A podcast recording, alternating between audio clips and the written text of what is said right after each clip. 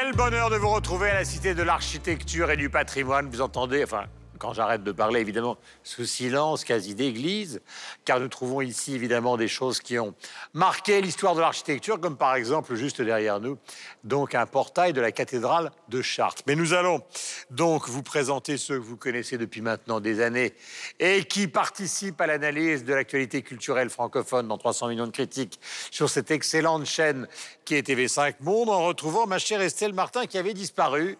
Eh bien, la revoici. Bon, voici, bonjour. Philippe Fénieux de Radio-Canada. Mon cher Philippe, bonjour. C'est la première fois qu'on se rencontre. Eh oui, un baptême pour moi. Voilà, je suis ravi de vous découvrir et ravi de savoir qu'il fait moins 20 à Montréal, c'est ça Ça fait moins 1000 à Montréal. Moins 1000 à Montréal. Michel Serruti de la radio-télévision suisse que vous connaissez. Bonjour. Michel, bonjour. Hello, Guillaume. Nous sommes évidemment avec Laura Tenucci de France Télévisions. Nous allons parler de ce que Laura aime et aussi évidemment l'Internet et avec l'irremplaçable Alain Gerlage de la RTBF qui est donc euh, parmi nous. Nous allons commencer par l'instantané de la semaine et les différentes images en commençant par vous, ma chère Estelle. Alors moi j'ai choisi cette euh, photo d'un couple, d'un couple euh, artistique et presque mythique, alors surtout au, Canada, Jean-Paul Riopel et Joan Mitchell. Ils se sont connus, ils sont tombés en amour à Paris, ils ont vécu leur histoire d'amour en partie à Paris. Donc lui est, peintre, un artiste, elle, elle est peintre. Et donc on peut les retrouver, ce couple dans la deux-mesures, euh, grâce à une exposition à Landerneau, petite ville de Bretagne, grâce au fond euh, Hélène et Édouard Leclerc, euh, voilà, de- deux peintres, de grands artistes. Et encore une fois, un couple extrême, et ça se ressent dans leurs peintures. Et, et on les voit, ils sont beaux comme, euh, comme leurs œuvres. Ben, vous parliez tantôt de la... Vous avez vu, je suis resté suspendu. C'est l'aspect cathédrale. Vous parlez de la, de la nordicité, du fait qu'il fait moins 1000 euh, ces temps-ci à Montréal. Une des bonnes façons euh, d'embrasser l'hiver, c'est de jouer avec l'hiver. Alors nous, on joue à l'hiver à Igloo Fest. Il y a des DJ de réputation internationale qui débarquent dans le Vieux-Port. Et puis, euh, on danse comme ça. Est-ce que vous le croyez? On danse à l'extérieur comme ça. Et puis, ça fait des images qui sont tout à fait fabuleuses, qui circulent partout euh, sur la planète aussi. C'est Igloo Fest pour encore quelques jours à Montréal. Michel. Une photo euh, de Jean Revillard, qui est une figure, ou qui était malheureusement, je dois dire, une figure incontournable eh bien, de la presse et de la photo en Suisse, puisque disparu récemment et beaucoup trop tôt. Lauréat de nombreux prix, euh, plusieurs euh, World Press Awards, prix suisse également. C'était le premier en Suisse romande à mélanger, on va dire, une esthétique publicitaire et puis le photojournalisme. Il a influencé de nombreux autres photographes plus jeunes. Jean Revillard. Mon cher Alain. Eh bien, euh, une image de Tintin qui vient d'avoir euh, 90 ans, hein, 90 ans. Et à cette occasion, on a euh, réédité une version euh, colorisée de Tintin au Congo, comme ça avait été le cas avec Tintin au pays des Soviets. C'est évidemment un album controversé. Certains auraient voulu que l'éditeur accepte de diffuser un avertissement avant, avant l'édition. Et ça a été refusé. Et donc, il sort uniquement en numérique, ce qui est quand même une demi-mesure un peu étrange. Laura, votre instantané. Moi, c'est cette photo de Vladimir Kosma qui sera en concert au Grand Rex le 26 et le 27 janvier prochain, accompagné d'un orchestre philharmonique, 160 musiciens. Et pour ceux qui seraient à, 160 musiciens, mais c'est Oui. la version euh, ah bah oui, gigantesque de la Philharmonie. à la hauteur de son âge. Un peu avancé. Et il donnera une, un petit peu, mais à la hauteur de son talent également. C'est mieux, c'est mieux. Et il donnera donc une masterclass le dimanche à 11h pour ceux qui seraient intéressés. Voilà, pour moi, photo instantanée de Michel Houellebecq. Vous voyez les images du mariage. Mais le sujet est un sujet qui concerne le monde de l'édition. 320 000 exemplaires qui ont été raflés en une dizaine de jours. Tout est en réimpression. Il s'agit évidemment de son roman Sérotonine. Voici le La vie de rêve, le troisième album de Big Flo et Oli est disque d'or dès sa sortie. Les frères toulousains Florian et Olivio sont des figures incontestables de la scène hip-hop française et au-delà, et nous en parlons. Leurs enfants après eux de Nicolas Mathieu a reçu en novembre dernier le roi des prix littéraires français, le Goncourt, et l'heure d'un premier bilan à sonner. Pierre-Auguste Renoir le peintre et Jean Renoir le cinéaste, son fils, sont deux artistes majeurs dont le lien familial est le fil conducteur d'une grande exposition au musée d'Orsay à Paris. C'est un de nos sujets. Instantané, invité, coup de cœur sont également au programme. 300 millions de critiques, c'est parti. Premier sujet, La vie de rêve, le troisième album euh, de Big Flo et Oli, qui est disque d'or dès sa sortie. Vous savez qu'il s'agit de deux frères. On ne vous apprend rien dans 300 millions de critiques. Florian et Olivier Ordonez, qui sont originaires de la belle ville de Toulouse, sont des figures incontestables depuis maintenant 2015 de la scène hip-hop française. Sont-ils aussi reconnus dans le reste de la francophonie? Nous en parlerons après cet extrait de l'album qui s'appelle tout simplement Plus tard. Qu'est-ce qui a changé? Pas grand-chose. Je n'ai pas rangé les questions que je me pose. Qu'est-ce qui a changé? Pas grand-chose. Je n'ai pas rangé les questions que je me pose. Tu comprendras plus tard. Tu comprendras plus tard. Tu comprendras plus tard. Mais on est plus tard et je comprends pas. Tu comprendras plus tard. Tu comprendras plus tard. Comprendras plus tard. Mais on est plus tard et je comprends pas. Plus tard, plus tard,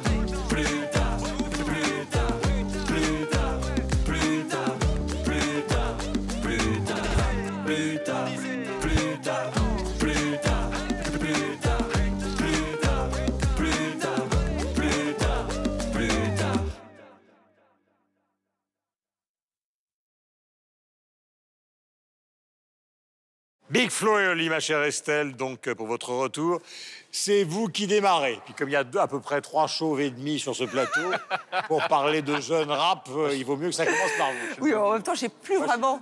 Oui, j'ai plus vraiment l'âge d'écouter euh, Big Flo et Oli, parce bah que si. c'est vrai. J'ai- quand même. C'est- vrai que euh, tout le monde, ça s'écoute en famille, Big Flo et Oli. C'est vrai que ce sont les gentils rappeurs.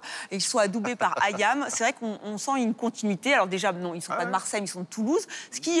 Change un peu parce que souvent les rappeurs euh, français viennent souvent de Paris ou de la région parisienne. Donc là, on a deux jeunes euh, gens qui sont frères, qui, sont, qui ont des origines diverses et variées, argentines, euh, algériennes. Et c'est vrai qu'ils font un rap euh, sympa. Un rap sympa. Ils le reconnaissent. À un moment, ils ont dans, un de leurs titres, ils disent Nous sommes les rappeurs détestés de ton rappeur préféré parce que, effectivement, ils sont gentils, ils sont consensuels. Et c'est vrai que les, les, les adolescents, ils apprécient. Ils apprécient que ça soit des textes qui soient pas trop, trop violents, qui, qui leur parlent d'eux. Ils parlent d'eux, ils parlent de leur famille, ils parlent de leur mère, ils parlent de leur succès, comment on gère en trois ans, de leurs sous aussi. Mais c'est vrai que leur vie a basculé en trois ans seulement. Euh, avant, ils faisaient les, les guest stars. Alors, euh, c'est pas exactement le terme qu'on devrait dire sur TV5 Monde, euh, chez des youtubeurs euh, préférés, des, des- des adolescents, Squeezie, Cyprien. Et maintenant, c'est eux les stars. Donc, comment on gère ce, ce- cette nouvelle La vie en rêve. La- voilà, parce qu'ils ont une vie de rêve. Ils ont des, ils partent avec des bus, ils sont avec de- des musiciens. il tourne pratiquement à l'année. hein. Mais par- voilà, ils remplissent les tournées. Vraiment, encore une fois, ils, ils acceptent d'être les gentils rappeurs, ils le revendiquent. Et c'est vrai que c'est plutôt, euh, c'est plutôt touchant. Est-ce que Philippe, par moins mille, vous avez entendu parler de Big Flo et Oli? Oui, ben oui. Big Flo et Oli euh, jouent euh, au Québec, euh, jouent dans une radio commerciale. Et puis, euh, Big Flo et Oli est venu en 2015 euh, au Francophonie euh, de Montréal. Toutes les fois qu'ils sont venus, ils ont, ils ont même tourné à travers le Québec, ils sont allés à Sherbrooke, ils sont allés dans la ville de Québec ici. C'était Big Flo, vous inquiétez pas. Et ça cartonne et ça fait du bruit quand ils débarquent sur, euh, sur les scènes Big Flo et Oli. Ils ont fait, euh, sérieusement, sale comble. Ils ont fait sale comble à toutes les fois qu'ils sont venus. Mais en fait, le succès de Big Flo et Oli prouve quelque chose. C'est que le rap d'expression francophone est en croissance présentement. Euh, parce que ça, c'est euh, c'est un des pans du rap d'expression francophone. On peut même dire que c'est un... Oui, un rap, vous l'avez tantôt dit, c'est un rap qui est, qui est gentil. C'est un rap qui ne menace pas. Mais c'est pas la souche du rap. Donc, c'est un rap succédané, qu'on peut dire. hein. Donc, c'est, euh, les, les jeunes disent euh, chez nous, quand ils parlent de, de, de la souche du rap, ils vont dire que c'est OG. Donc, c'est original. Alors, Big et Oli, c'est pas du tout euh, original. Euh, c'est, un rap grand public. C'est un rap... ben, l'avantage de ce rap-là, quand même, c'est que c'est un rap qui s'écoute en famille. Quand on y va, d'ailleurs, au Francophonie à Montréal en 2015, euh, ça, on a vu, on a vu euh, Oh, les jeunes. mis en il y a- concert. Pardon? Et ça s'écoute en famille, en concert. Ben oui, les À gens... la maison le Mais- soir à 22h. Ben, en fait, c'est... les- La famille Durand écoute Big Flo et Oli. C'est- le rap- Regardez-vous, qu'est-ce que t'en En fait, c'est le rap que les, euh, les jeunes ados écoutent au vu et au su des parents, mais ils vont quand même écouter du bouba en cachette. Je sais pas ça. Euh, ouais. Explication du succès. Est-ce que c'est simplement la gentillesse euh, Alors, je pense qu'il y, a- il y a- il y a plusieurs choses qui les démarquent euh, de, de rappeurs, on va dire, un petit peu plus, euh, un peu plus durs dans leur style. Orelsan, par exemple Oui, puis Orelsan les adoube aussi, il n'y a pas seulement Ayam, ils ont une excellente relation avec, avec Orelsan. Mais simplement, d'abord, moi, ce qui m'a frappé euh, quand j'ai un petit peu lu leur bio, au-delà simplement d'avoir écouté leur musique, c'est c'est qu'ils sont vraiment musiciens, et l'un et l'autre. C'est pas, on va dire, c'est pas des rappeurs qui ont appris à, à simplement à slammer ou à, ou à chanter ou réciter du texte. Ils sont, euh, ils sont les deux diplômés du conservatoire, l'un en piano et, et batterie, l'autre euh, à la trompette. Donc ils ont, ils ont vraiment appris la musique. Et ça s'entend aussi, je trouve, dans leur façon de, de- de- de créer leurs morceaux, aussi sur la durée des morceaux. On a des morceaux souvent très longs, très particuliers. qui sont, qui sont effectivement Parce qu'a priori, ça pourrait être anti-commercial. Ils font des morceaux sur les albums qui font 6-7 minutes. Bah, ça marche, comme quoi, euh, finalement, il n'y a pas de recette. On n'est pas obligé de faire 3,30 ou 3,40 pour avoir un succès et passer sur, euh, sur les radios en l'occurrence.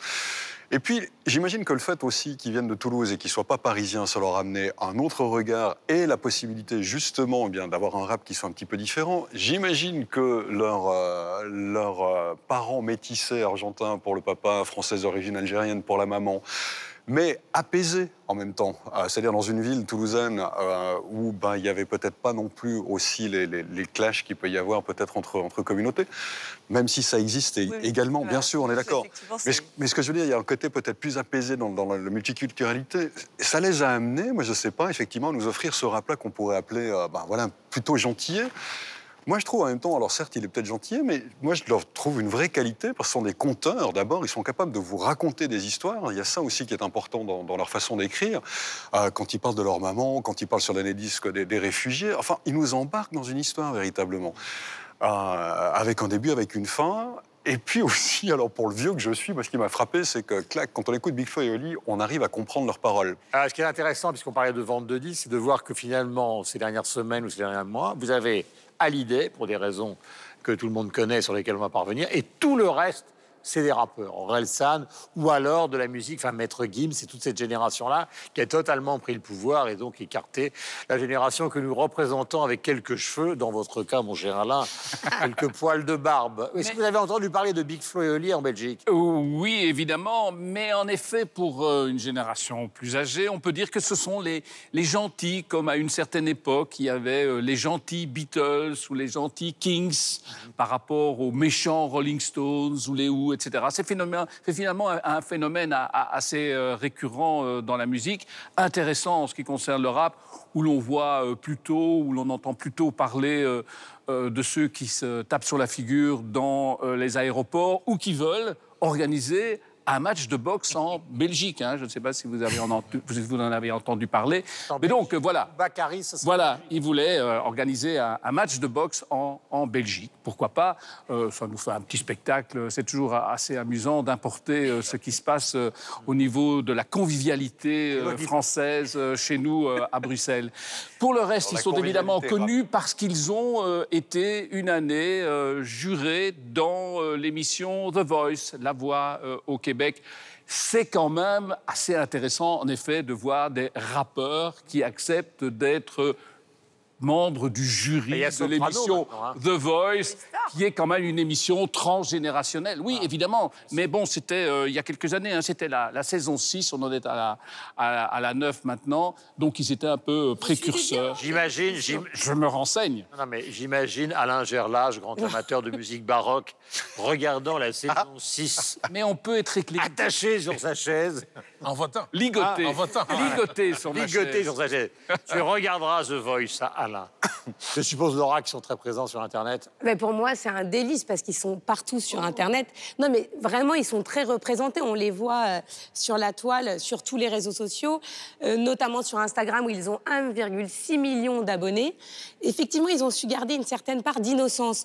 Et ils n'hésitent pas à repasser des sujets d'eux. Il y a très longtemps, on peut voir un extrait du- d'un JT régional où on les voit encore au lycée dire.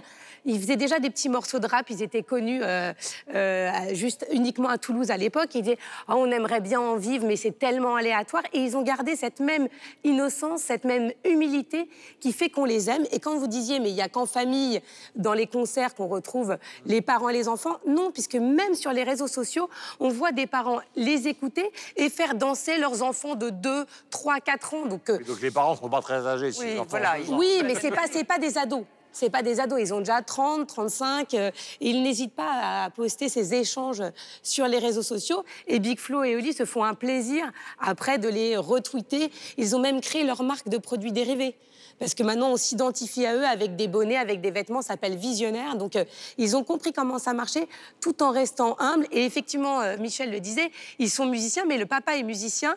Et à un moment, ils ont même fait monter leur père sur scène. Ils disaient, mais notre père n'en revenait pas de pouvoir euh, monter sur scène, ce, ce dont il avait toujours rêvé et qu'il n'avait jamais pu faire. Donc voilà, il y a ce côté gentil, mais pas uniquement, aussi d'être resté humble malgré le succès. Passons maintenant à la littérature. Je parlais de Welbeck tout à l'heure, qui est en train de faire un carton en librairie absolument phénoménal avec Sérotonine. Ce qui nous ramène au prix littéraire. Leurs enfants, après eux, a reçu en novembre dernier celui quand même le plus important des prix littéraires, c'est le Goncourt. Et Nicolas Mathieu, son auteur, a été l'invité de Patrick Simonin. Tour de table des réactions à ce roman dans nos différents espaces, juste après avoir écouté un extrait de cet entretien, et puis après nous en parlerons. Le bouquin, il raconte quelque chose de simple, c'est des vies qui commencent dans un monde qui finit. Donc il y a ces- cette vallée qui a, qui a vécu du, du feu et de l'acier, et puis les hauts fourneaux se sont éteints. Et qu'est-ce que les, qu'est-ce que les mômes qui grandissent là-dedans font de cet héritage-là? Comment ils font pour s'en, a- s'en débarrasser, pour, euh, et puis pour s'arracher de cet endroit et vivre leur vie, quoi? Donc euh, c'est la, la bataille de- entre le conditionnement et le désir. Ouais, vous avez choisi plusieurs étés. Mmh. hein, ce sont évidemment un moment très fort l'été, parce que les corps s'alanguissent, les jeunes se rencontrent. Il y a le bord du lac où on peut faire des rencontres. La période estivale, c'est un moment euh, de, contraction où, tout s'accélère aussi, c'est-à-dire que euh, non seulement le- l'économie du désir de ces jeunes, leur, désir d'en croquer et de se vouloir les uns les autres, et puis aussi c'est à ce moment-là que les frontières peut-être sociales deviennent un tout petit peu plus poreuses et qu'il y a des choses qui, peuvent se passer parce que les, gens sont plus mêlés, euh, ils portent moins de vêtements, tout peut arriver. Ma chère Estelle, nous allons commencer encore une fois par vous. Est-ce que vous pouvez d'abord nous raconter de quoi il s'agit? Brièvement. Brièvement, alors, oula. oui, parce qu'il y a quand même beaucoup, beaucoup de personnages dans ce, dans ce roman qui se passe dans les années. En fait, c'est, il suit deux personnages principaux. deux adolescents, Anthony et Steph, euh, Stéphanie, qui viennent de milieux euh, sociaux totalement différents, puisque lui est plutôt prolétaire, populaire, et elle, elle est, c'est une petite bourgeoise. Et en fait, ça se passe de 84 92, 94 jusqu'à 98, 90, la Coupe du Monde. Et en fait, c'est, euh, on les suit sur euh, quatre étés, hein, en fait, euh, voilà, et, et on, on suit leur parcours avec lui qui galère, elle qui a un autre parcours. Et ça se passe, et c'est là où c'est intéressant parce qu'on parle de déterminisme social. Ça se passe en Lorraine, une région qui commence à devenir sinistrée. Euh, lui, il vient d'un milieu populaire.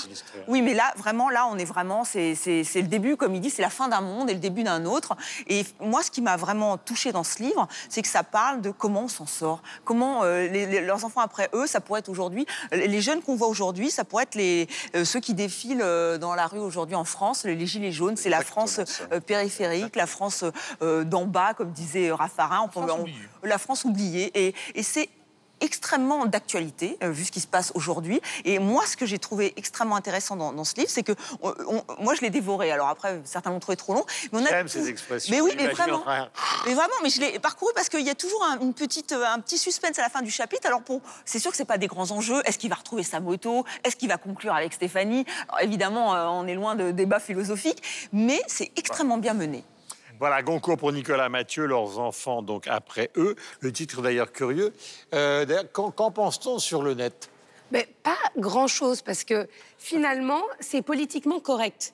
On ne peut pas dire que ça soit un grand cru de Goncourt. C'est pas un livre qui va changer votre vie. Il faut déjà avoir envie de se plonger dans la Moselle sinistrée des années 90. C'est-à-dire que si, si vous nous regardez... Aurélie Philippetti avait écrit, puisque c'est la région dont elle est originaire aussi, Oui. il y a longtemps. Voilà, donc c'est c'est pas le livre qui va vous mettre en joie ou voilà, il faut avoir un moral euh, bien bien costaud. Si vous le, c'est 420 pages, c'est c'est effectivement assez long. Donc après, sur les réseaux sociaux, on n'en dit pas de mal, on en dit du bien, mais de manière polie. C'est un roman atmosphérique. C'est comme ça que je le, je le définirais. Euh, voilà, c'est un roman d'atmosphère. Alors, qu'il faut aller jusqu'au bout de ces 420 pages. Et ce qui est étonnant, c'est que je suis allée faire quelques recherches sur Nicolas Mathieu. Il est présent sur les réseaux sociaux. Il n'est pas encore très suivi malgré le Goncourt. Peut-être que dans les mois à venir, ça va progresser. Mais son compte Instagram est absolument euh, réjouissant. Alors, j'étais étonnée de voir un compte aussi fourni. Il vous donne des conseils de films à regarder. Il fait des critiques cinématographiques Il jubilatoires. Voilà, mais c'est vraiment jubilatoire dans son écriture. C'est gai, c'est euh, et il, partage des photos toujours avec des, commentaires assez percutants. Donc ça tranche un peu avec le livre, mais je vous recommande. Bah, vous faites ce que vous voulez pour les livres, mais suivez-le sur Instagram. Voilà, tous les livres qui ont obtenu des prix gratuit. cette année euh, obtiennent des résultats de vente en librairie qui sont quand même assez décevants par rapport évidemment aux années euh, 80 où par exemple un Goncourt pouvait se vendre dans le cas de Marguerite Duras-Lamant à un million d'exemplaires. Là, on est totalement... Normalement, un Goncourt, c'est 400 000. hein. Et là, on en est très très loin. Mon cher Gerlache, avez-vous entendu parler de ces enfants et de Nicolas Mathieu? Euh, bien sûr. Euh, vous vous interrogiez sur euh, le, titre. Eh bien, en fait, c'est un extrait euh, d'une citation du Siracide, qui, comme euh, vous le savez, est un des livres de l'Ancien Testament. Il est mis en exergue dans le roman. Il en est dont il n'y a plus de souvenirs. Ils ont péri comme s'ils n'avaient jamais existé. Ils sont devenus comme s'ils n'étaient jamais nés. Et de même, leurs enfants après eux. Ceux que euh, d'aucuns appellent euh, les sans-dents ou alors euh, ceux qui ne sont rien. Et c'est vrai que ce roman, situé dans les années euh, 90, hein, Nirvana, Smell Like Teen Spirit, eh bien, c'est très actuel. Et actuel aussi, euh, sans doute, pour nous, euh, les, Belges francophones, les Wallons, dans la mesure où euh, la Lorraine, elle est située très, très proche de, de- la Wallonie, de la Belgique. Et ce sont des situations que nous avons aussi vécues au plan industriel, au, plan, au plan social, au plan du, déclassement de certaines régions et de certaines populations. Et donc, euh, euh, ça nous parle. Euh, il y a quelque chose qu'il dit dans l'interview de l'invité hein, avec Patrice Simonin, c'est nous avons besoin aujourd'hui d'empathie parce que l'empathie, ça permet de s'identifier à des vies qui ne sont pas les nôtres. C'est ce qu'il parvient à faire dans ce livre et c'est sans doute aussi une invitation euh, pour euh, toute la société aujourd'hui, pas seulement en France, un peu partout. Où est encore l'empathie dans nos sociétés C'est peut-être l'interrogation euh, la plus fondamentale qui ressort de la lecture de ce livre. Un peu trop long sans doute. Voilà, est-ce que l'empathie fabrique de la grande littérature? Question posée à nos deux camarades.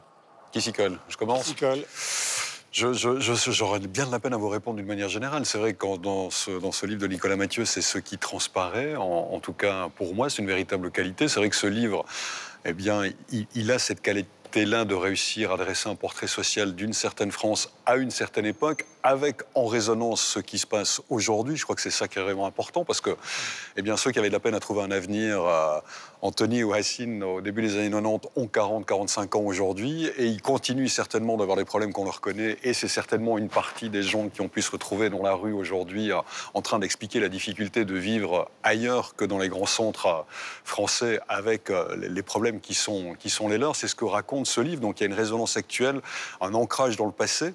Euh, il y a quelque chose de l'ordre du, voilà, du, portrait euh, véritablement euh, sociologique qu'a réussi Nicolas Mathieu, même si je, partage ce que dit Alain, c'est vrai que c'est un, poil longué quand même au niveau, au niveau descriptif. Alors c'est certes porté par une écriture qui est- qui est parfaite, ça c'est pas le problème, mais des fois on, aurait envie que peut-être il y ait un petit peu plus d'action ou qu'on on aille un, petit peu plus vite dans, l'évolution des personnages ou des chapitres.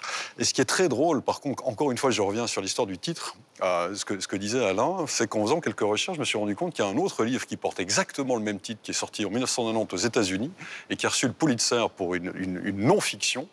Et c'est une histoire un peu similaire. Enfin, alors là, on n'est pas dans une fiction, mais ça parle des familles dans le sud des États-Unis, euh, des métayers qui ont vécu la Grande Dépression d'abord, et puis ensuite de leurs enfants qui ont vécu la mécanisation du coton et autres. Et ce livre s'appelle Et leurs enfants après eux, et raconte ce, quotidien et les difficultés de ce quotidien. Je ne sais pas si Nicolas Mathieu avait connaissance de ce livre, mais c'est quand même extrêmement troublant de voir deux livres qui ont le même titre, alors qui racontent pas la même histoire et pas sous la même forme, mais finalement qui se plongent dans des réalités sociales qui sont, euh, qui sont similaires. Philippe, est-ce qu'on a entendu, évidemment entendu parler de Nicolas Mathieu, mais est-ce qu'il y a un relais direct Goncourt-Montréal? Oui, c'est un livre qui va, qui va voyager euh, chez nous, euh, j'ai l'impression, parce que c'est un livre qui repose sur un socle qui est euh, universel. C'est l'exclusion. Hein, donc, euh, cette France euh, périph- périphérique dont vous avez parlé tantôt, donc des gens qui se sont sentis oubliés, euh, donc une France qui ne brillait pas. et puis, c'est aussi une génération aussi qui a vécu l'exclusion, hein, qui est racontée à travers ce livre-là. La vous, vous appelez ça la Gen X, la génération X, euh, la génération Nirvana dont vous avez parlé tantôt. Donc ça, c'est une génération qui, euh, chez nous, en Occident, avait l'impression que l'horizon était complètement bouché. Il y avait les baby boomers devant eux, donc per- pers- perspective euh, d'emploi vraiment faible, euh, et puis euh, même leur leader euh, qui va se suicider, euh, le leader de Nirvana, Kurt Cobain. qui se suicide. Donc, il y a cette, notion d'exclusion-là qui, en mon- euh, pour moi, est, quelque chose d'universel. Et puis, il y a aussi la, la lisière que l'auteur a su vraiment bien définir. C'est une lisière qui est, oui, puisqu'on raconte ce qui se passe en en 90, c'est une lisière de de nostalgie, mais la lisière est aussi définie par la mélancolie. Donc, pour moi, il y a, il y a un mélange entre mélancolie, nostalgie qui est vraiment, vraiment intéressant euh, là-dedans, qui... euh, même, j'irais jusqu'à tisser un parallèle avec un concept que les téléspectateurs luso- lusophones vont comprendre, la fameuse. Saudade. La saudade. hein. En, fran- en français, c'est difficile à, à exprimer. Mais c'est cette espèce d'état de bien-être de mal-être qu'on veut entretenir La pendant douce un moment. nostalgie. Puis à travers les pages, la douce nostalgie. Et à travers les pages de ce livre-là, d'ailleurs, c'est écrit d'une façon où on doit lire lentement. hein? Ouais. Tu On doit lire lentement. C'est presque une littérature d'observation. Hein? On peut pas lire ça rapidement parce que quand tu lis rapidement, tu as l'impression que tu as, manqué des passages. Puis tu reviens en arrière, tu dis, oh non, j'ai rien manqué. C'est juste des sentiments que je devais vivre. Je devais vivre des Ouais, sentiments et des C'est émotions. absolument ça. Et je trouve qu'il décrit très bien les émois adolescents. Euh, Je trouve que ça, il le, il le perçoit. oui, vraiment. Non, vous trouvez pas? Ah oui, ben oui, ben oui. Ça, Ah rappelle les des découvertes, les euh, découvertes, le, le- le Le, le corps, sensoriel. le- voilà, En toute plus, la sensualité, la chaleur. La chaleur. Parfois, on a l'impression que c'est presque en odorama. Enfin, moi, j'ai trouvé euh, l'odeur de transpiration, l'odeur de désir. Ça, je trouve qu'il est assez. Moi, euh, il pages est me touchaient. bon. Ah, voilà. Bah, moi, je suis d'a- voilà, je suis d'accord avec vous. que- quelque chose de sensoriel. Je sais pas. Non, vous avez pas trouvé qu'il y avait quelque Si, chose de si, sensoriel si, euh, Mais enfin, dans l'impression, pardonnez-moi, mais dans la dans l'introspection par les sentiments et justement par les effluves du temps, vous avez Proust quand même. Effectivement, mais euh, c'est un- donc- alors Proust donc- est moins intéressé à cette classe sociale. Ah, hein, il on s'est moins intéressé à Voilà, Nirvana moins- Alors aussi, là, là, c'est hein. une classe plus- Oui, mais c'est intéressant aussi social. de, de parler d'une autre France. On n'en a pas assez parlé. Céline en a parlé. Oui, alors lui, cite plutôt euh, Balzac. hein. Il est plus dans une espèce de, voilà, de, souffle romanesque à, la Balzac. Il parle même de Rastignac. Et on sent que lui-même se projette. C'est- C'est c'est lui aussi, ce, jeune homme qui cherche et qui s'est enfin découvert un- une vocation, parce qu'il avait peur de ne pas être écrivain, hein, Nicolas Mathieu. Maintenant, puisque nous sommes à la Cité du patrimoine donc, et de l'architecture, nous allons recevoir donc, une architecte et une enseignante française bien connue dans le monde entier, qui s'appelle Odile Deck. La voici. Nous l'accueillons dans 300 millions de critiques. Bah, chère Odile, bonjour. Cher Guillaume, bonjour. Bienvenue. Voilà, je vous cède ma place. Alors, d'abord, est-ce que des lieux comme celui-ci sont utiles pour la profession, Odile? C'est utile pour la diffusion de ce qui se passe aujourd'hui en architecture, comme de l'histoire de l'architecture, oui, bien sûr, parce qu'ici, nous sommes plutôt dans une partie historique. Oui, absolument. Voilà. Alors qu'au-dessus, on a la galerie moderne et contemporaine. Euh, est-ce qu'on a le sentiment, ou est-ce que c'est une erreur d'appréciation, que maintenant la diffusion, par exemple, de ce qu'on appelle enfin, les grands architectes, c'est quelque chose qui peut venir de n'importe où dans le monde? Ah, bien sûr, bien sûr, parce que ce que les, ce que les gens regardent beaucoup, c'est les réseaux sociaux, évidemment. Et particulièrement Pinterest, ou tous les sites, qui- tous, les, tous les blogs qui sont dédiés particulièrement à l'architecture. Il y en a à peu près une petite dizaine dans le monde, et ils sont tous anglo-saxons, et ils sont euh, ce que tout le monde regarde. Mais ça veut dire que pendant très très longtemps, on a vu par exemple des grands architectes américains, anglo-saxons, enfin les Rogers, les Norman Foster, les Frank Lloyd Wright, les Français, le Corbusier, euh, ou ceux qu'on connaît plus euh, euh, aujourd'hui en France. Mais est-ce que maintenant il y a des grands architectes au Nigeria, au Gabon, aux Philippines Alors, il commence à y en avoir. Il commence à y en avoir que l'on connaît. Euh, Par exemple, il y en a un au Burkina Faso qui vit à Berlin, qui est toujours entre Berlin et le Burkina Faso, qui s'appelle Francis Quéré. Il y en a, euh, il y en a eu un en- une en Thaïlande. Il y en a, enfin, j'en connais un peu partout Ouais. pour l'instant dans le monde. Ça commence petit à petit à arriver. Oui, bien Et ce sont les architectes qui vivent leur métier comme, euh, comme des artistes ou comme des artisans? C'est une bonne question parce que je ne saurais pas vous dire si nous sommes des artistes ou des artisans et si eux se présentent comme des artistes ou des artisans. Il y a toujours une part artistique dans notre travail et il y a une part artisanale ou, fabrique, ou technique ou Même industrielle. industriels, oui. Tout à fait. Donc la commande. Donc c'est tout mélangé, c'est ce qui fait à la fois la complexité et la beauté du métier. Euh, Odile, vous avez créé une école à Lyon, si Oui. je ne m'abuse. Tout à fait. Pourtant, il y a des beaux-arts à Paris, il y a des beaux-arts un petit peu partout. Pourquoi non, mais à c'est pas les beaux-arts. Aujourd'hui, on n'est plus en en- l'enseignant d'architecture. Depuis mai 68, n'est plus aux beaux-arts. Hmm. Ça, a- ça a éclaté en France en- à l'époque en 25 écoles, qui sont maintenant réduites à 20. Ouais. Et en- à côté de ça, il y a quelques écoles privées, dont la mienne maintenant depuis 5 ans. Et pourquoi l'avoir voulu? Parce que je voulais re- refaire- re- refonder l'enseignement de l'architecture, et pas seulement par rapport vis-à-vis de la France et ce qui se passe en France, mais par rapport à aussi ce qui se passe dans le monde. Parce qu'aujourd'hui, on ne peut plus enseigner l'architecture, enfin je pense qu'il ne peut plus enseigner l'architecture comme on l'enseignait à la fin du 19e ou au 20e. Parce qu'on est passé au 21e siècle, parce que la- les- le monde évolue, parce que la société a évolué, parce que les moyens techniques ont évolué et que l'enseignement n'avait pas évolué. Et donc, comme je circule et que je fais des conférences dans le monde entier en permanence, j'ai questionné pas mal de gens autour de moi, euh, dans toutes ces conférences, dans toutes ces écoles dans le monde, et ça me paraissait évident. Beaucoup de gens voulaient créer des nouvelles écoles d'architecture, puis moi, je l'ai fait, C'est parce que je suis un peu folle. Mais je pense aussi qu'il suffit de voir euh, des gens qui travaillent, même de générations plus anciennes, comme les Ports-en-Part ou les Nouvelles. Ils sont entourés d'assistants extraordinairement nombreux qui viennent de tous les pays du monde. Parce qu'il y a le numérique, parce qu'il y a la modélisation. Tout ça a complètement bouleversé le métier. Parce que maintenant, il va y avoir l'impression 3D, parce qu'il va y avoir l'intelligence artificielle, et que tout ça, ça, ça aussi, ça va, va commencer à interférer dans, la, dans le métier d'architecte, dans la fabrication de l'architecture, bien sûr. Est-ce que le fait d'être enseignant, ça vous pousse à vous retirer de l'envie de construire quelque chose Ah, mais je n'ai pas jamais arrêté de construire. Ça fait, ça fait euh, presque 35 ans que je construis. Ouais. Et, euh, et j'enseigne depuis plus de 20 ans maintenant. Donc c'est pour moi totalement rare, les deux. En général, les grands architectes américains, ils font une saison, trois mois au MIT, Oui. à Stanford, et puis ils reprennent leur boulot. Mais vous savez, quand on est une femme, on a huit bras, puisqu'on est des chiens. Donc, euh, on peut faire plein de choses à la fois. Et en plus de ça, dans une semaine, il y a sept jours. Donc, c'est tout à fait possible. Estelle, Beaucoup de femmes euh, architectes.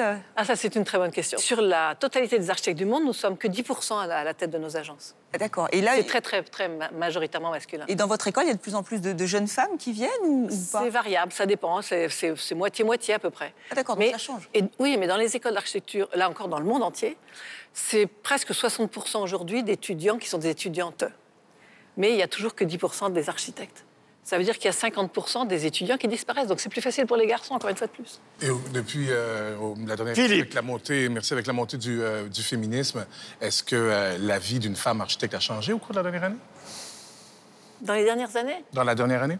La, der- la dernière Ouais. année Non. Non En Mais depuis, de- bah, je- bah, depuis, Depuis MeToo, vous voulez dire? Ouais. Euh, On en parle maintenant. Ça y est, on en parle. Dans l'architecture, on n'en parle pas beaucoup parce que c'est un sujet qui n'est pas traité. Ici, on est dans la cité de l'architecture. Je n'ai pas encore entendu parler de quoi que ce soit par rapport à la question des femmes en architecture. Est-ce que vous avez l'impression que euh, les, rapports avec, le, avec euh, la population, avec le public a changé? Vous faisiez allusion aux, aux réseaux sociaux, Pinterest, qui permettent en effet, euh, Laura le dira encore mieux que moi, de, de partager une série de choses. Euh, Est-ce qu'il y a un autre type de rapport plus direct, plus peut-être convivial avec le public? Moi, je viens d'un pays, euh, la, la Belgique, où à Bruxelles, à une certaine époque, architecte était devenu une insulte. Parce qu'on considérait, c'était au 19e et au début du 20e, que c'était des gens qui imposaient leur choix, qui ne tenaient aucun compte des gens et qui décidaient ce qui était bon pour eux. Est-ce que vous Je croyez pense qu'il y a, y toujours des gens qui pensent comme ça. Parce qu'on voit ça sur les affiches quelquefois ou sur les, les panneaux de chantier ou des choses comme ça. Il y a des inscriptions quelquefois de ce genre-là. Mais je ne sais pas si par rapport au grand public en général, ça change, parce que c'est difficile de parler en, en général. Ça dépend aussi de la qualité de l'architecture, ça dépend de la façon dont on permet aux gens de vivre différemment. Parce que je crois que l'architecture, c'est d'abord fait pour permettre aux gens de vivre bien quelle que soit la, la fonction du bâtiment, que ce soit des logements, que ce soit un équipement public, que ce soit un musée, que ce soit un équipement sportif, des bureaux, il faut que quelque part les gens se l'approprient et se sentent bien dedans et oublient un peu. Moi, je dis toujours ça, c'est que l'architecture, c'est pour permettre aux gens de vivre mieux, comme je dis, mais en même temps d'oublier leurs soucis quand ils sont dans le bâtiment et de pouvoir se consacrer à ce qu'ils ont envie de faire par rapport à ce bâtiment-là. Ça, ça me paraît fondamental. Euh, je ne dis pas que tous les bâtiments sont faits comme ça. hein. Mais je n'irai pas taper sur mes confrères, parce que je ne peux pas parler sur mes confrères, il y en a tellement peu. Donc, euh, je dirais plutôt que oui, c'est un, c'est enfin, c'est ma vision de l'architecture. Et en même temps, je, donc j'espère, et je m'en suis rendu compte, moi, quand j'ai fait le musée de Rome, par exemple, le musée d'art contemporain de la ville de Rome, lors, le- il y a eu trois jours d'inauguration, et j'étais très, très étonnée, parce que c'est la première fois que ça m'arrivait, que le public qui venait en masse dans le bâtiment venait toujours me dire merci. Et ça me donnait la chair de poule, mais ça jamais, j'avais jamais vu ça. Et en fait, il me disait, mais oui, parce que nous, on, avait, on attendait ça depuis tellement longtemps et ça nous fait du bien. Et je sais, vous, Guillaume, que vous avez collectionné l'art contemporain. Exact. Et je pense que vous le faites toujours un peu. Et vous savez bien ce que c'est que l'art contemporain, c'est quelque chose qui vous fait du bien à l'âme. Eh ben, je pense que l'architecture, quand elle est bien faite, elle fait aussi du bien à l'âme. Et ce qu'il y a, ce sera ma dernière question concernant les Français, c'est un peu tricolore, mais ça concerne la francophonie plutôt. Est-ce qu'il y a un style qui pourrait caractériser les architectes français, justement vous, Porzampar euh, euh, et les autres, ou est-ce que c'est une question totalement absurde?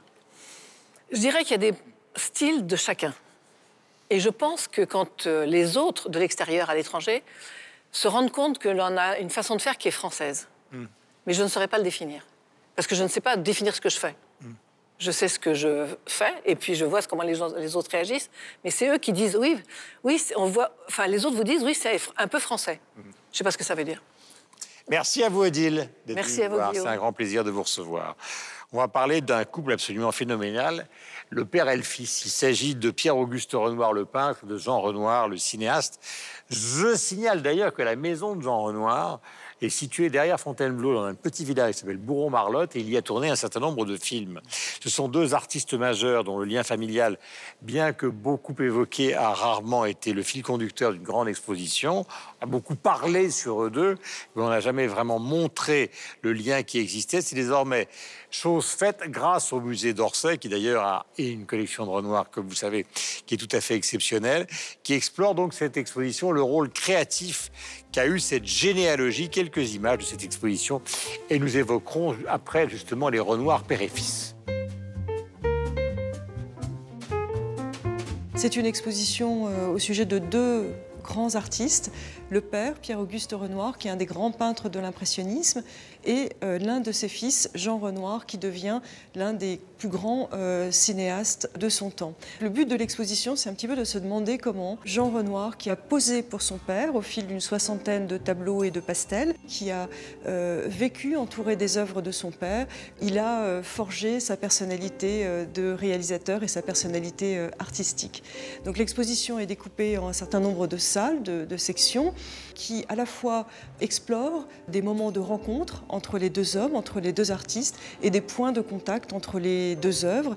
Donc pour cela, nous avons réuni des tableaux du père, euh, mais aussi d'autres artistes. Nous avons réuni des dessins, des gravures, des céramiques, mais aussi des films, que ce soit des œuvres de euh, Jean Renoir, euh, mais aussi des documentaires où on le voit parler de cette relation. On a aussi des lettres, des manuscrits et des photographies qui sont pour beaucoup euh, complètement euh, inédites. Voilà, que l'un soit le père de l'autre, c'était connu, mais le rapport euh, intime entre leurs deux travaux, euh, est-ce que vous avez découvert ça à l'exposition, Alain?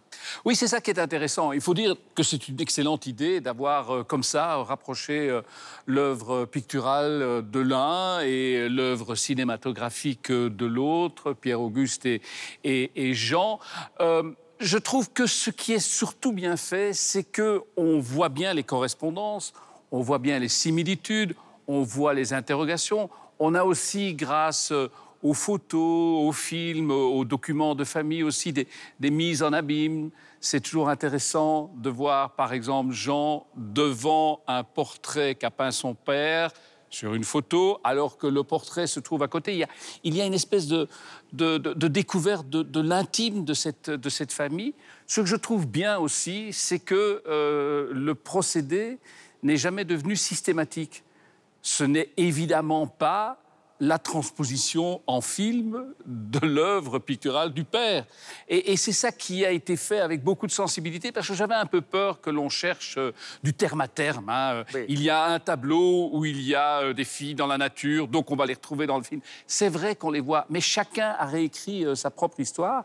Et ce que je voudrais dire aussi, euh, c'est peut-être un, sen- un sentiment, euh, un sentiment personnel, mais peut-être que d'autres l'ont senti, c'est que ça interroge aussi, au-delà même du rapport entre ces deux artistes, ça interroge aussi le rapport à notre propre père ou à nos enfants. Et, et je trouve que c'est quelque chose qui est très touchant. Parce que, euh, évidemment, moi, je ne suis pas du tout dans la même situation que euh, ces deux artistes. Mais malgré tout, je me suis moi-même interrogé sur ma propre histoire. Et je trouve que si une exposition parvient à, à susciter, euh, à susciter ce, ce- ce sentiment, cette interrogation, eh bien, elle est plutôt réussie. Alain est sorti en se disant, en sortant du musée d'Orsay, je suis un génie, moi aussi. Euh, comment vous l'avez trouvé? Moi, j'ai adoré cette exposition.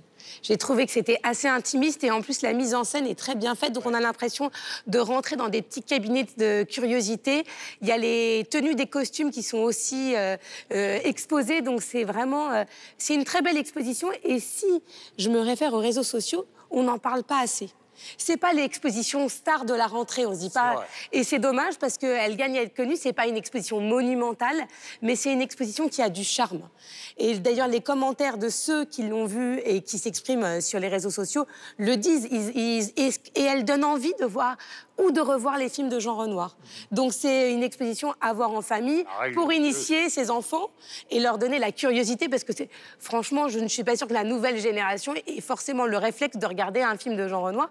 En revanche, si vous l'emmenez voir cette exposition, en sortant, on se dit tiens, je regarderai bien à nouveau ces films, j'en aurai une interprétation sans doute différente. En tout cas, c'est ce que euh, c'est c'est ce qui On reste quand on sort. sur tous les bouquets euh, à- dans au moment où on zappe sur les chaînes cinéma. hein. Oui, on, on les trouve. Et alors, ce qui est intéressant, c'est que sur le site de l'INA, vous pouvez regarder les interviews, enfin, en tout cas, quelques interviews de Jean Renoir, ce qui est aussi euh, la magie euh, de l'Internet, de ce que permet Internet. Donc, c'est vraiment une exposition qu'il faut, si vous allez la voir, ne pas hésiter à retranscrire euh, sur les réseaux sociaux. Après, le musée d'Orsay n'est pas proactif en matière euh, digitale. Je me tiens à sa disposition si jamais il a besoin. Est-ce que vous avez eu l'occasion, Philippe, justement, d'aller à Orsay voir cette exposition? Si, si. Et comme euh, Alain le disait euh, tantôt, c'est vrai de dire qu'à peu près tous les enfants de la planète se sont un jour posé la question est-ce que je vais suivre les pas de maman? Est-ce que je vais suivre euh, les pas de papa? Et là, manifestement, avec le fils Jean, ben, on s'aperçoit qu'il a décidé de suivre ses pas, mais dans, dans ce désir de, de casser la baraque, de briser les frontières. Le père était un homme iconoclaste. Parce que quand Jean Renoir décide de quitter la France pour aller s'installer euh, en Californie, euh, moi, j'ai appris dans l'exposition, à ce moment-là, il ne parle même pas anglais. Donc, se lancer dans un, dans un secteur d'activité comme ça, qui est déjà en marche, c'est-à-dire le cinéma hollywoodien, de ne pas parler anglais, faut euh, vraiment être fou. Et lui, il a décidé de faire ça. Ouais. Et euh, je pense à un autre moment aussi euh, de l'expo euh, qui est très touchant. C'est euh, ce film, j'avais déjà vu quelques extraits du film Le Fleuve. Quand le film Le Fleuve paraît en 50, Une merveille extraordinaire. 49-50. 49-50, le film paraît. Donc, ce sont les balbutiements à ce moment-là euh, de la couleur à l'écran. Euh, puis euh, là, là, on s'aperçoit que euh, Jean Renoir a été inspiré par le désir de, de pousser les limites avec des scènes qui sont vraiment, vraiment peaufinées, avec un éclairage qui est nouveau, alors que la technologie du moment était, du moins les bonnes pratiques n'étaient pas encore bien installées, mais il réussit à faire des scènes qui sont complètement fabuleuses avec ça. Donc euh, oui, il y a ce- ce- ce- cette, euh, cette idée-là d'installer une zone d'intimité, c'est jamais impudique quand même, mais on voit la causalité de l'influence du père sur, euh, sur le fils. Et ça, c'est bien, tissé dans, dans l'exposition. C'est ce que j'apprécie, moi. Oui, c'est euh, un ensemble de choses qui, est, voilà, qui, qui parle à tout le monde, en tout cas dans la relation qu'on peut avoir, comme le disait Alain, de, soit le fils d'eux, soit le père d'eux. Et évidemment, quand il faut tuer la figure du père et que la figure du père occupe une telle place, en l'occurrence pour Jean Renoir, avec son, Pierre, avec son père, pardon, lapsus, euh, révélateur Pierre-Auguste, Il n'a pas vraiment voulu le tuer. Pas- Non, c'est ça aussi qui est intéressant. alors c'est ça qui est intéressant, c'est exactement ça. Et c'est ce, ce que je trouve euh, que l'exposition à Orsay retranscrit plutôt bien, c'est-à-dire que c'est extraordinairement complexe, Euh, parce qu'en même temps, il y, a du- il y a- il y a des similitudes, il y a un cousinage peut-être, on va dire, en tout cas dans les premiers films, en partie de campagne, qui est bien expliqué avec la balançoire, d'ailleurs le tableau, la balançoire, eh bien, de- du père Renoir est présente, et il y a cette fameuse scène dans le film où on voit bien l'actrice et aussi ce plan voilà, qui est complètement novateur à l'époque avec la caméra qui suit en mouvement la, la- la balançoire. Il y a dans le déjeuner, euh, déjeuner sur l'herbe, euh, eh ben, on retrouve aussi cet amour bien, de la campagne du sud, des paysages et autres. Mais en même temps, c'est quand même ce qu'il faut dire, il y a des différences fondamentales entre les deux. Renoir, pour moi, il y a un côté de recherche d'une certaine d'éternité absolue dans, dans- dans- dans le paysage, dans, un portrait. Et puis, par contre, le fils, Jean, lui, on est dans, on est dans Bah, la règle du jeu, on- c'est un, vrai film euh, presque politique. Mais oui, on est dans le mouvement, complètement. On est dans le, on est dans le réalisme. On, on, on est, on n'est pas du tout dans, dans, dans, dans, ce, dans ce côté-là. Enfin, la, la bête humaine, enfin, voilà, on, on est à des, C'est des beaucoup plus noir. on est à des kilomètres. Oui, ouais. voilà, il y a un côté très, très euh, rayonnant euh, chez Pierre-Auguste euh, dans l'impressionnisme avec ses paysages. C'est vrai que lumière. Mais avec la avec- lumière, la lumière est là chez, Oui, oui. chez Jean, mais elle est, elle, parfois elle est beaucoup plus sombre. Mais avec un côté, avec La un côté chez. Renoir, mais avec un côté chez Renoir, puisqu'on parlait de Sordage tout à l'heure, avec ce côté aussi entre nostalgie et mélancolie chez l'un et chez l'autre. Et ce que je trouve, voilà, alors ce que je trouve, Et on par- termine, et Estelle donne son point et ce que je trouve parfaitement réussi vraiment dans cette exposition, c'est ça, c'est à la fois de comprendre cette complexité euh, ou de la comprendre, c'est peut-être un tout petit peu exagéré, mais en tout cas euh, réussir à, prendre conscience de la complexité de cet héritage, du fait d'avoir voulu s'en dissocier tout en le respectant euh, pour pour Jean Renoir bien sûr, et d'avoir réussi à se tracer son, chemin propre.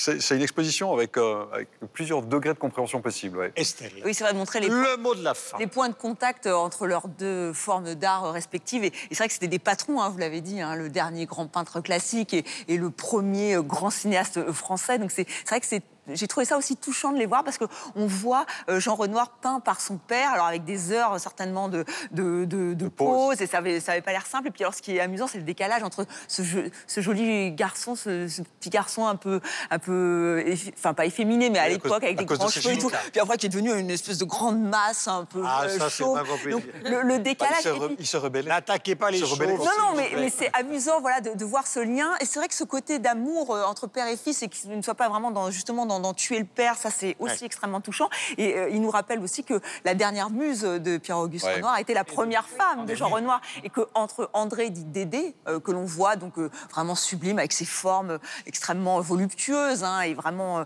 c'est une très très belle toile que, que l'on retrouve. Et Jean Renoir, lui, la, alors il semblerait que c'était elle qui avait envie de faire euh, du, du théâtre. Catherine Elle est devenue ouais. euh, Catherine Essling et quand on la voit jouer, on- enfin, c'est plus du tout la même, euh, le même physique. Donc, on, on sent ce- ce- cette métamorphose entre l'art euh, du, du père et du fils. Et cette euh, exposition le rend très bien. Et je trouve que c'est pour ça aussi qu'elle est réussie et que c'est pas du copier-coller en disant ah bah attendons, il y a la scène de la balançoire euh, peinte et ben Ça, là on le la piège voit qui a été évité. et a été totalement évité. Et ça, c'est c'est quand même assez assez fort de l'avoir fait. Voilà, ce qui est passionnant aussi dans cette affaire, c'est que souvent le cinéma et la peinture sont vécus comme des antagonismes. Par exemple, vous savez, ça a souvent été au cœur des déclarations de Jean-Luc Godard que de dire que finalement le cinéma est un art imparfait parce que c'est une sorte d'industrie euh, et qu'il est impossible de concurrencer la peinture classique. Godard, euh, dans beaucoup de ses films, montre des tableaux qui passent, y compris d'ailleurs euh, des Picasso dans Pierrot le Fou. Et bien là, on voit bien que de l'intérieur, quand ça devient un propos familial, cet antagonisme n'existe plus. Euh, le père de Robert De Niro était peintre, par exemple. Vous avez énormément de grands acteurs américains qui sont des collectionneurs de peinture, parce qu'ils disent finalement, et Claude Berry l'a écrit dans son livre de mémoire avant de mourir, il dit j'ai fait beaucoup de films, mais le cinéma à côté de la peinture, c'est rien du tout. Ben, chez les Renoir, on se rend compte que la translation est finalement facile. Ils ont répondu... Translation. Ou la translation, oui. Oui, c'est le bon mot. C'est- c'est- ils ont répondu à cette question fondamentale de l'histoire de l'art, c'est que on peut participer à deux arts de l'image différents.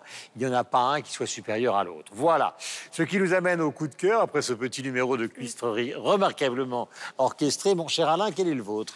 La vallée des immortels, tome 1, c'est le 25e album euh, de Blake et Mortimer, cette fois-ci sous le crayon de deux Hollandais, Berserik et Van Dongen, et, et euh, comme scénariste Yves Sand, qui avait déjà collaboré à, à d'autres épisodes précédemment. Il y a eu aujourd'hui plus d'albums qui n'ont pas été euh, dessinés et écrits Ouais. par Edgar P. Jacobs que par lui-même, parce que contrairement à Hergé, dont nous parlions en début de l'émission, lui, il a accepté euh, que son œuvre soit poursuivie euh, par d'autres, avec succès, puisque cet album a été en tête des ventes en Belgique. Laura. Moi, je voulais vous parler de la Cinétech, on parlait de cinéma.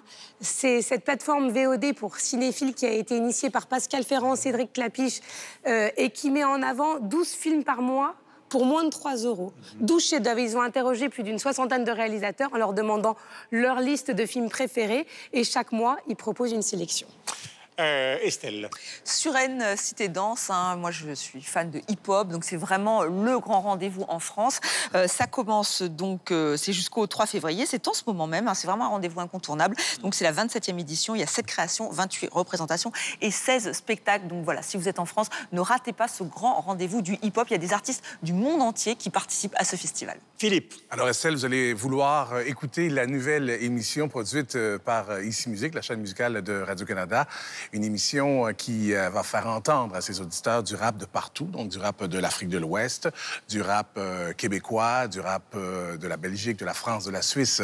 Donc le rap d'expression francophone est en pleine montée ces temps-ci. Et c'est une Myriam Fémio qui va animer cette émission-là. Oh, mais là, là, là, c'est sans famille, ça. Ah, famille. Comme les Renoirs. euh, Il y a les, il y a les Renoirs et les Fémiaux. euh, Exactement, de la transmission. Alors, euh, l'émission sera disponible sur les radios publiques euh, francophones. Le titre est Rapophonie. Alors, ne vous fiez pas au titre, ça va être bon quand même. On sent le règlement de Michel. compte. Une BD, un roman graphique euh, de mon côté, euh, que l'on doit à une auteure américaine euh, du nom de Eleanor Davis. Alors pourquoi je vous en parle?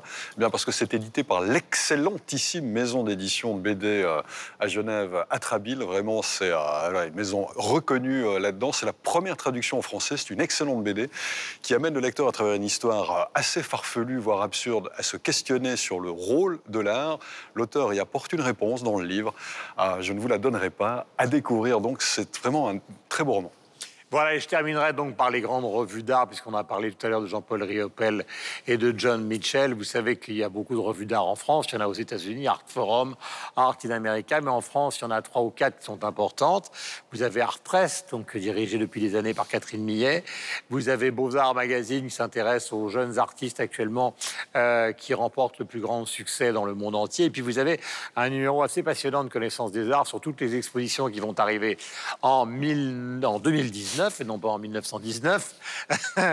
et il s'agit justement de John Mitchell, de Riopel, euh, de Bernard Fries, qui est un artiste français qui va avoir enfin une rétrospective au Centre Pompidou, mais également de celle qui va avoir lieu donc au Whitney. Il s'agit de la rétrospective entièrement consacrée donc euh, à Andy Warhol et puis beaucoup d'autres puisqu'il y a des choses classiques avec les dessins euh, de Léonard de Vinci au Louvre, mais on en reparlera dans une autre émission. Merci mille fois. Euh, les dessins de Léonard de Vinci aux Beaux-Arts, pardonnez-moi, et pas au Louvre. Merci mille fois, on se retrouve la semaine prochaine. Ciao. Je vais pas te faire la chanson qu'ils ont déjà faite. Te dire que t'es la plus gentille et la plus belle. Ça serait mentir, je sais c'est dur à entendre. Mais on dit que la vérité sort de la bouche des enfants. T'étais pas la mère câline, t'es pas la meilleure de mes copines. J'ai souvent voulu m'évader, m'échapper de la maison, j'avais les yeux rivés sur la sortie. Maman très sévère, ambiance militaire, fallait pas déconner. Relation éclair, quasi nucléaire, soyez pas étonnés. Ce serait moins compliqué si j'avais pas hérité de ton sale caractère et ta putain de fierté. Mais tu m'as appris à grandir sans gâterie.